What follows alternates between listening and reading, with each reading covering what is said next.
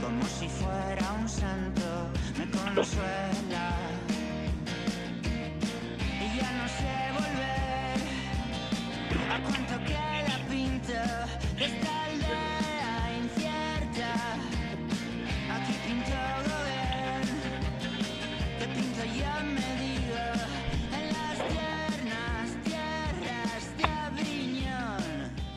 Una semana más continuamos hablando de ciclismo, continuamos buscando protagonistas y como siempre lo hacemos en este espacio de la mano de Malda Bikes, de la mano de nuestro amigo Sugaicha Ayuso. ¿Qué tal? León, Beñat. Seguimos tocando diferentes palos, ¿no? En diferentes, bueno, disciplinas, diferentes categorías también y diferentes historias, en definitiva, que yo creo que es lo bonito. Pues sí, no cabe duda, ¿no? Llevamos eh, últimamente hablando, pues bueno, eh, no al 100%, pero en un porcentaje muy alto del ciclocross y ya toca ir haciendo un poquito esa transición, ¿no?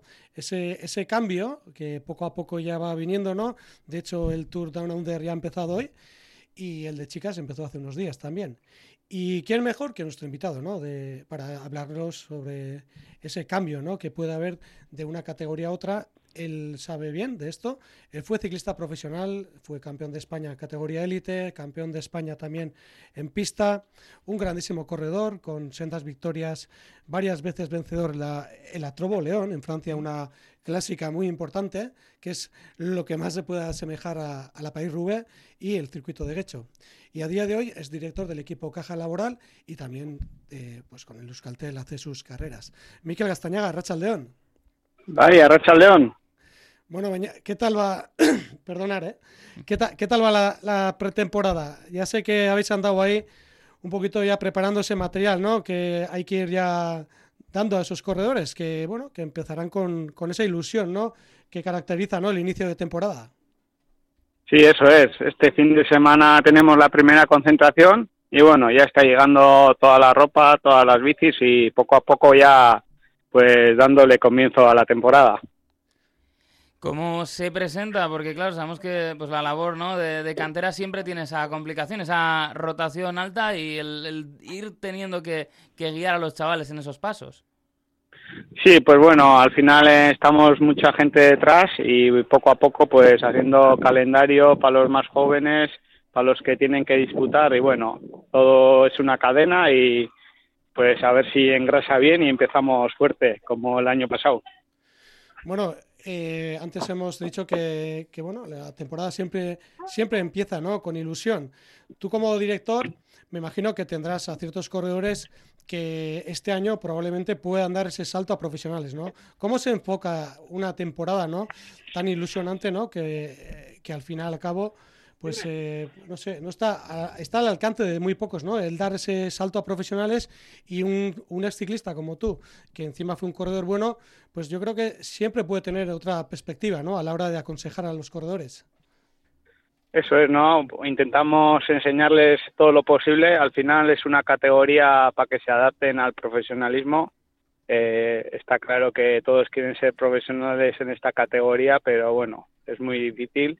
Y bueno, nosotros tenemos la suerte de que esté a Euskaltel encima nuestra y bueno, pues enseñándoles y viendo pues cómo vienen los corredores, pues alguno que otro puede dar el paso, ¿no? Pero ya te digo que son eh, momentos difíciles, categorías difíciles y hay que enseñarles bien, adaptarse bien para que puedan ser buenos profesionales. ¿Cómo está de salud el ciclismo vasco en estas categorías de formación? ¿Hay futuro prometedor? Hombre, futuro hay siempre, ¿no? Pero es verdad que estamos acostumbrados solo muchas veces correr en Euskal Herria y eso es lo que nos falla un poco, ¿no? Que en otras categorías, pues como puede ser Francia, Bélgica, en Italia, pues la verdad que las carreras eh, están más profesionalizadas que aquí y cuando damos ese paso, pues se nota, ¿no? Que ellos van eh, más adelantados que nosotros ahora mismo. Tú como, eh, bueno, como ciclista, ¿tú en qué crees que ha cambiado más el, el ciclismo amateur, am- amateur respecto a los años 90, principios de los años 2000? Bueno, ha cambiado todo, ¿no? Desde material hasta la preparación, hasta la dieta, todo cada año eh, van esa, surgiendo nuevos métodos y la verdad que ahora mismo pues hay que ver a los chavales, ¿no? La finura, cómo se cuidan, eh, cómo entrenan ya vatios y está muy, muy profesionalizado y eso se nota ya, ¿no? Ya vienen desde los 16 años ya entrenando como profesionales y eso se nota un montón. Claro, es quizás eso lo que explica, ¿no? Porque cada vez vemos eh, ciclistas más jóvenes no solo pasar a profesionales, sino ya una vez pasan, destacar bastante. Sí, además, eh, como te he dicho antes, en Bélgica, Italia, en esas categorías casi ya no hay sub-23, pasan de juveniles a ser profesionales y profesionales además en categorías como el World Tour y es abismal, ¿no? El nivel que tienen en, con 18 años. Pero bueno, hay que ir también adaptándose poco a poco y pues hay que hacer un buen trabajo para que los chavales que pasan a profesionales por lo menos pues tengan tengan esa ayuda para adaptarse rápido. Bueno, y de hecho ya veíamos Peñata hace unos años, ¿no? Al corredor italiano eh, Pozzato, eh, que dio el salto a profesionales desde juveniles, ¿no? Sin dar ese, ese paso por el campo amateur. Y yo creo que a priori a la mayoría de la, de la, gente que estábamos en el mundo ciclista nos parecía pues un, un salto de fe pero bestial, ¿no? casi casi como una, una locura, ¿no? Y a día de hoy es casi pues eso, una cosa natural, ¿no? Esa, ese, ese, salto. ¿Tú crees que aquí a nivel de, País Vasco podamos ver algún corredor eh, juvenil que pueda dar ese, ese salto en breve? Hombre, cada vez es verdad que hasta ahora no hemos estado, no hemos visto muchos saltos de esos, pero yo creo que cada vez se va a ir viendo más. Eh, vienen gente muy potente, ¿no? En España se está viendo, ¿no? Como Carlos García, como el de UAE, el chaval joven que ganó el Girino, y yo creo que cada Ayuso, eso es, que es, el caído de Zuait. Y cada vez, aunque hasta ahora se haya visto poco, yo creo que cada vez van a venir eh, más altos de esos. Y con el objetivo, ¿no? Pues de, pasar que, en vuestro caso, claro, la, estructura está, está muy clara, ¿no? Eh, suplir a, a Euskaltel para, para que vayan pasando los, los chavales. Sí, al final lo que digo, ¿no? Esto es una cadena, hay que prepararlos bien y hay que dar el salto cuando se merece o cuando estén preparados, ¿no? Si no, hay mucho riesgo de que pasen y, y que no se adapte bien a la categoría y eso pues es lo que pasa, ¿no? Muchas veces que pasan muy jóvenes y no están tan preparados y luego arriba pues ya hay otro nivel que es difícil adaptarse. Bueno, ahora estaba, acordándome de los hermanos, ¿no? De los hermanos ciclistas que podemos ver ahí en, varios equipos, ¿no? Están ahí los hermanos Asparren, que han pasado por tus manos. ¿Qué, futuro crees que pueda esperarles? ¿Podremos verles eh, a lo mejor como los hermanos Izaguirre consiguiendo grandes victorias en vueltas por etapas? Bueno, pues es verdad que son dos hermanos que, que han ido paso a paso, han sido buenos, muy buenos juveniles, han corrido en aficionados y han enseñado que tienen categoría suficiente para ya ser profesionales y ahora se verá, ¿no? Yo creo que están, están diseñados para hacer bonitas cosas y yo creo que el mayor son diferentes, el mayor como el menor, pero los dos tienen una casta terrible cuando están compitiendo y yo creo que van a llegar a hacer algo bonito, ¿no? Más con, con, mucha esperanza, ¿no? Son corredores que pues ya llevan un, par de años que eh, el aficionado un poco más especializado ya tiene como apuntado el nombre, ¿no? Sí, es verdad que desde categoría juveniles ya están corriendo mucho con la selección española, han corrido muchas carreras internacionales, eh, las carreras que han corrido aquí en País Vasco y en España, tanto Copa España como las carreras de aquí, ya se han adaptado muy bien, han, hasta han ganado carreras y bueno, ahora se verá, ¿no? Es otra categoría, como he dicho, que la del World Tour ya es una Fórmula 1, pero se ve que Xavier Miquel, que las carreras que ha estado corriendo, pues las que ha corrido Euskaltel, eh, en algunas se ha adaptado muy bien, como en las contrarrelojes, y yo creo que poco a poco eh, irá haciendo su sitio y que demostrarán algo bonito, ¿no? Bueno, ¿y cómo tenéis eh, programado este inicio de temporada? ¿Vais a acudir a las carreras del Esor? Sí, al final eh, tenemos eh, una plantilla bastante amplia y solemos empezar en Sorbas y como novedad también la Copa España. Y como otros años nos han invitado al Giro también esperemos pues estar en el Girino y algunas carreras internacionales pues eso para ver si los chavales eh, crecen poco a poco no de la que ha sido tu carrera, yo no sé si, no digo cosas de las que uno se arrepienta, ¿no? Pero, ¿qué lección sacas como la más importante para, para pasársela a estos chavales? Bueno, más que ganar una carrera en concreto es eh, todo el año, ¿no? Eh, no puedes eh, andar en un mes y luego desaparecer del calendario sub-23. Está claro que si quieren ser profesionales tienen que andar durante todo el año en un nivel muy alto y, como no, pues estar todos los fines de semana pues disputando las carreras, ¿no? Bueno, y tú como, como ciclista profesional que fuiste, ¿con qué victoria te quedas? ¿Cuál es la victoria más especial para ti? Bueno, tampoco tengo muchas, pero la verdad que, que bueno, por cercanía a la de Tour de, eh, bueno, la carrera de Guecho, pues sí me hizo mucha ilusión y luego creo que la de más prestigio, pues el Tour de Vendée que gané dos veces, una Copa Francia que hay un nivel muy alto, pues esas son las dos carreras así que tengo un buen recuerdo. Sí, además, eh, pues girando un poco esos nombres ¿no? que le puedan sonar a, los aficionados, los que más, pues por ejemplo, imponiendo a, todo Mark Renshaw, ¿no? que ha sido un corredor también que ha estado ahí en ese, en ese treno de Cavendish, por ejemplo.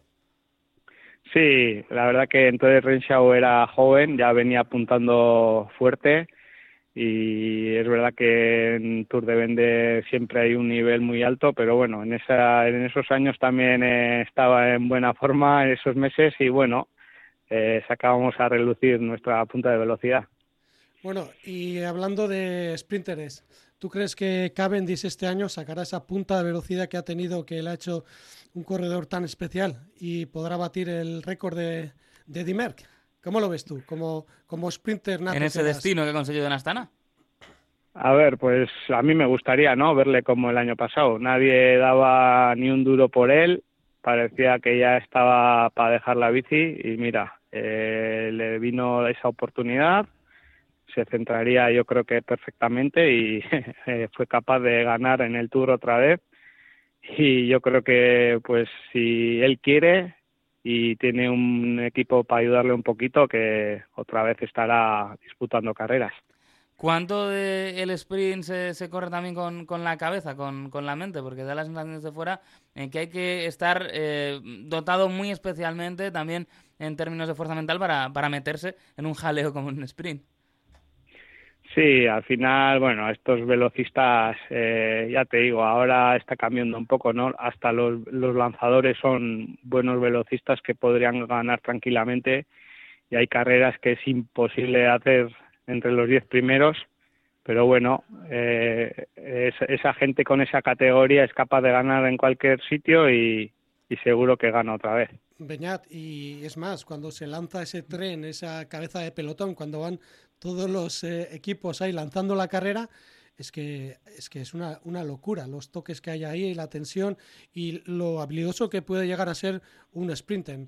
Un sprinter. Por ejemplo, Mikel era un tío súper habilidoso ya desde bien jovencito y no ha hecho más que demostrarlo cuando ha conseguido esas victorias. Sí, al final, eh, como hemos dicho, ¿no? Eh, Cavendish a mí lo que me sorprende que ya tiene un poco de edad y cada vez cuesta meter más el manillar y estar ahí adelante, pero lo que demostró el año pasado eh, es algo muy grande y yo por mí me gusta la velocidad que tiene Cavendish y a ver si le vemos haciendo frente a esos trenos grandes, ¿no? Pues Miquel, es que ricasco, estaremos pendientes ¿eh? de cómo os va en el equipo, en el Laboral Cucha durante el año y sobre todo estaremos pendientes pues de la progresión ¿no? de los corredores, que en el fondo es lo más importante, que sigan progresando y que hayan que vayan haciendo trayectoria y que lo vayamos disfrutando los aficionados. Es que ricasco. Bye, es que ricasco, Zuey. Es que ricasco, Miquel. Venga, Gur.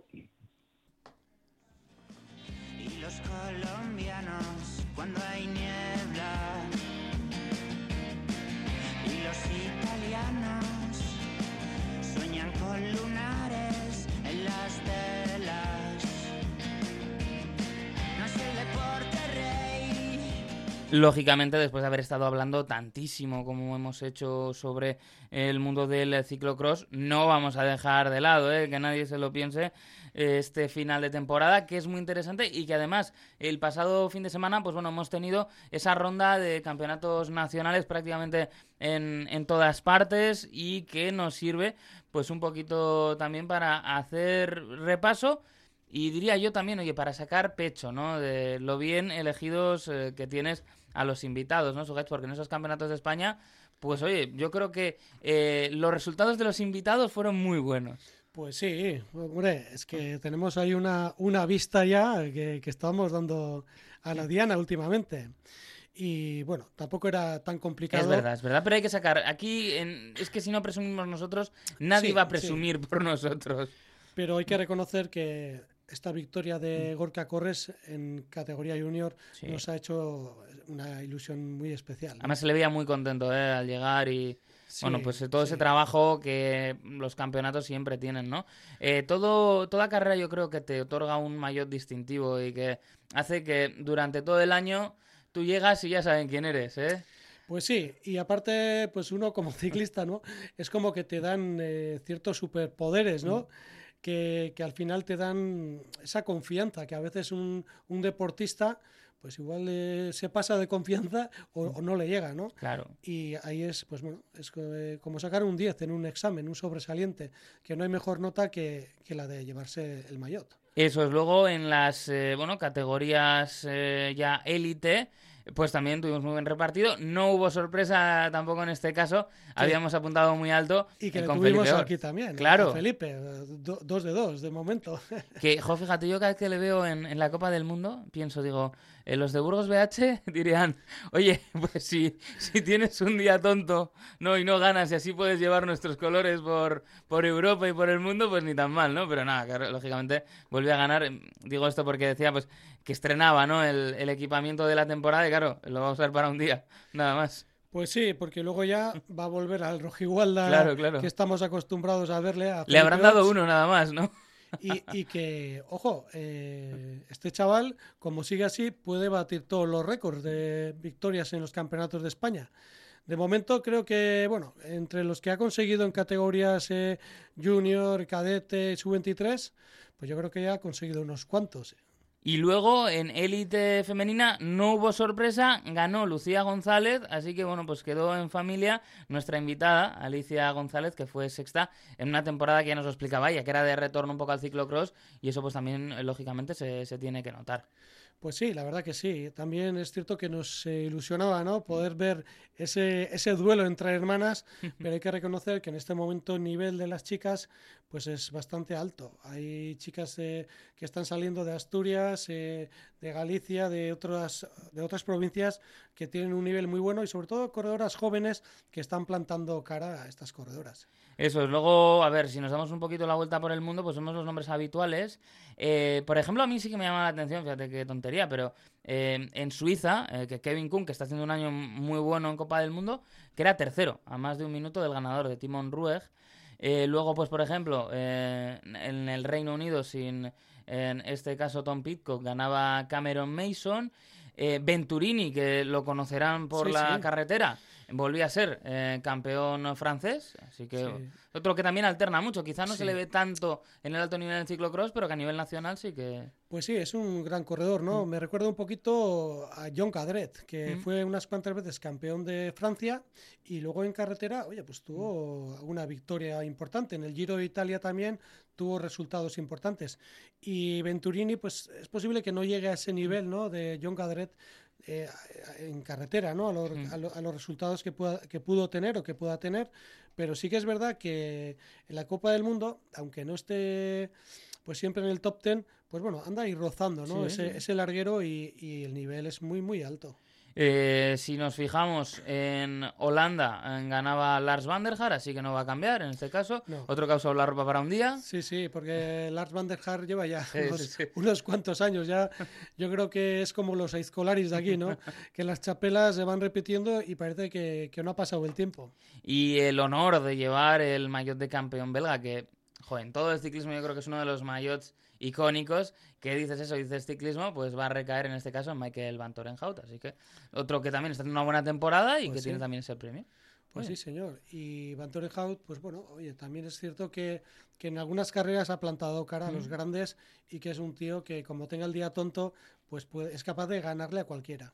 Yo creo que hemos hecho ya los eh, países, ¿eh? así más eh, con más solera. Hombre, podríamos irnos a otros eh, campeonatos. Está viendo aquí los de Japón y tal, pero sería un poco, eh, como dicen los panenquitas, ¿no? Pero en este caso del, del ciclocross sería.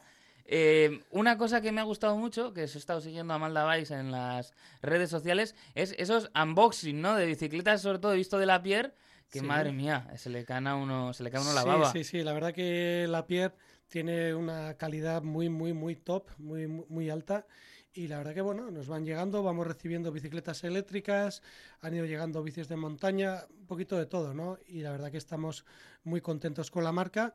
Es una marca de las más importantes a nivel mundial y, y no hay más que ver, ¿no? Los equipos eh, franceses como el Francais de apuestan por la marca y veíamos ahora en el Tour, en el Tour de Ander Mm. que están corriendo con ellas. Eso es, así que nada, eh, igual eh, los que más suerte tengan entre nuestros oyentes, pues un día, digo suerte no por nuestra parte, eh, sino por sus familias si les quieren mucho, oye, pues igual se ven protagonizando uno de esos vídeos porque alguien se ha acordado y ha dicho, oye, esto, esto se lo vamos a regalar aquí. Pues sí, no es, no es mal momento, ¿no? Para regalar.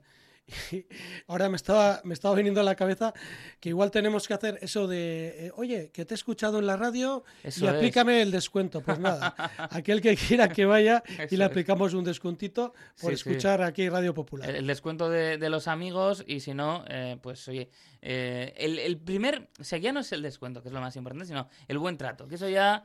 eh, A veces eh, hay quienes compiten agresivamente en los precios y luego lo acaba pagando el consumidor. Porque si se aprieta mucho, por algún lado tiene que salir.